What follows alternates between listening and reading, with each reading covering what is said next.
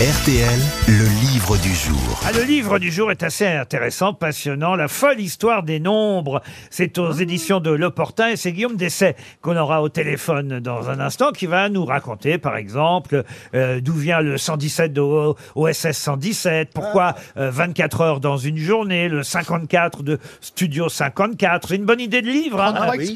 de la les, les, Bonne sept, idée. les sept péchés capitaux, bah pourquoi il y en a sept? L'erreur 404, euh, par exemple. Le 51. Aussi. La, la- la pause 69. Alors ça, c'est autre chose. Ah ben voilà. C'est pas dans le livre, ça, Ariel. Non, mais il y a comme ça 75 belles euh, expressions ou histoires avec un nombre. Et par exemple, l'assassin habite au 21. Vous connaissez peut-être C'est qui euh, ce, ce titre de film d'Henri-Georges Clouzot, euh, tiré euh, en fait d'un roman euh, au départ, un roman paru en 1939.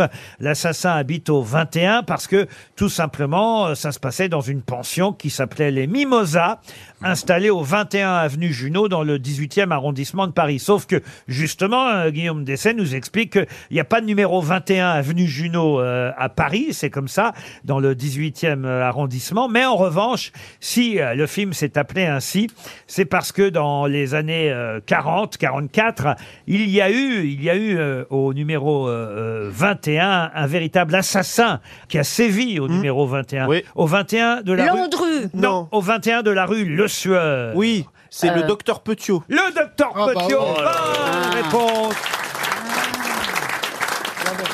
Et d'ailleurs, je me demande s'il ne vient pas de commettre une erreur, Monsieur Dessay, parce que Petiot est postérieur euh, au film, euh, en tout cas au roman euh, dont s'est inspiré Clouseau, n'est-ce pas? Oui, bonjour Laurent, bonjour, Bonjour. à tous. Oui, il est, il est- Bonjour, il est postérieur.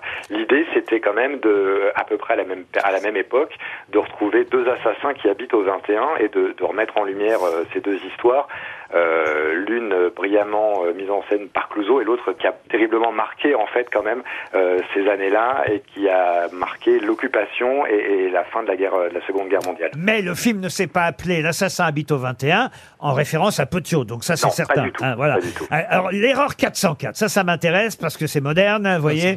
Euh, c'est vrai qu'on voit apparaître ça souvent euh, sur son ordinateur. D'où ça vient ça 404 Eh bien, en fait, ça renvoie très précisément. C'est vrai qu'il y a eu plusieurs euh, explications, mais la, la vraie, celle qui euh, raconte bien l'histoire à 404, c'est que euh, les requêtes euh, qui sont faites euh, sur Internet suivent une logique de, de classification. Donc, la série des 200 renvoie à une demande qui réussit, euh, celle des 300 à une redirection qui va nécessiter pour, pour les serveurs une vérification, et la série des 400, elle, a une mauvaise requête. Donc 404, c'est tout simplement la cinquième erreur après 400. 400, c'est la mauvaise demande. 401, c'est la demande qui n'est pas autorisée par le, celui qui cherche euh, sur Internet. 402 euh, nécessite un paiement. 403, euh, une autorisation insuffisante. Donc 404, c'est tout simplement une mauvaise requête. Alors quelque chose qui intéressera encore plus de monde, le pastis 51.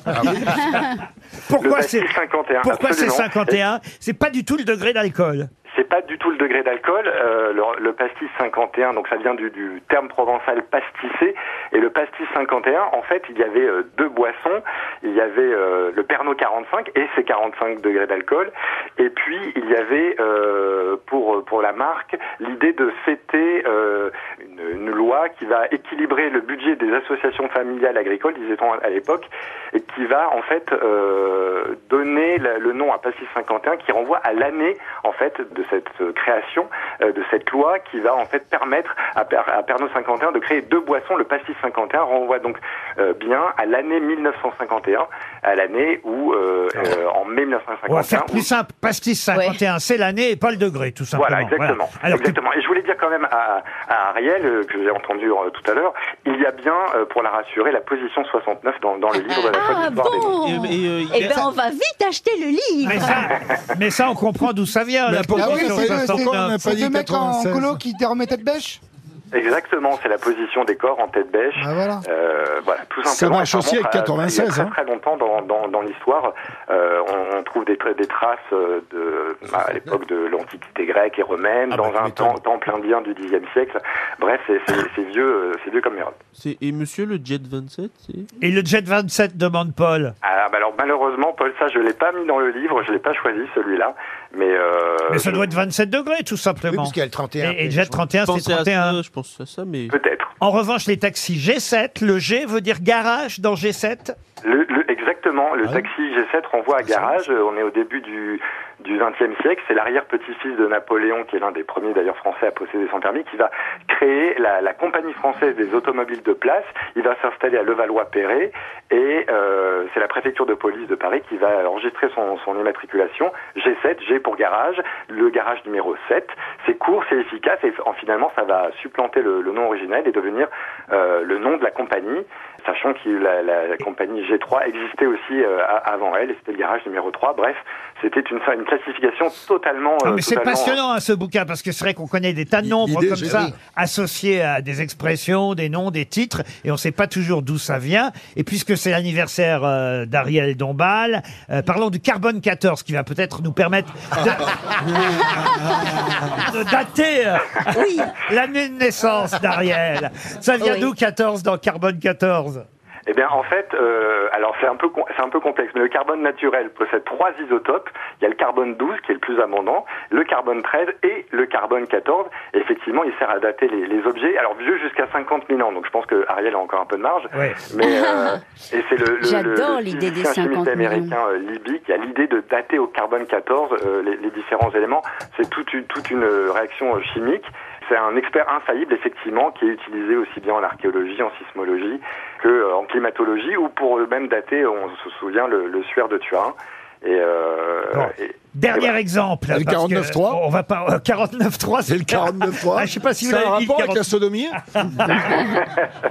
Non, mais il est bien, il est bien dans le livre aussi. Ah, il y est. le Ah, il y est. 49.3. Ah, il y est. écrit à l'automne, euh, avant, avant ce 11e 49 Vous avez eu du nez, alors, du pif. Une une dernière, euh, non pas date, mais un, un- un dernier exemple, parce que euh, c'est vrai quand même qu'on va laisser à nos auditeurs le soin de découvrir les autres nombres euh, de votre folle histoire des nombres. Il y en a 75 en tout. hein. donc je vous rassure, on n'a pas donné les, les 75 à l'antenne. Là, on vient d'en faire 4 ou 5.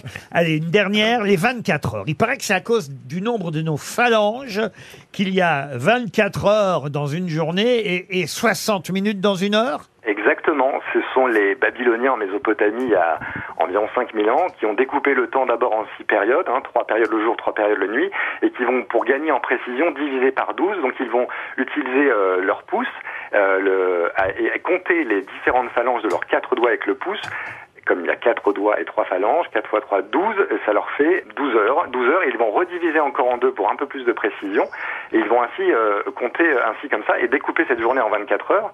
Et le principe des, des 60 minutes, alors ce principe de journée de 24 heures va s'étendre à toute l'Europe grâce aux conquêtes d'Alexandre le Grand, être confirmé euh, en, en Europe avec euh, l'apparition des, des premières horloges mécaniques euh, au, XIVe siècle. Et si on, chaque heure fait 60 minutes, c'est toujours grâce à nos phalanges, parce qu'on va multiplier nos 12 phalanges de la première main par les 5 doigts de la seconde, et on obtiendra 60. Tout cela avec 10 doigts. Ah, je croyais que c'était euh, à cause du Mans. Écoutez, on n'a rien, carbone com- 14, alors. on n'a rien compris, mais on vous fait confiance.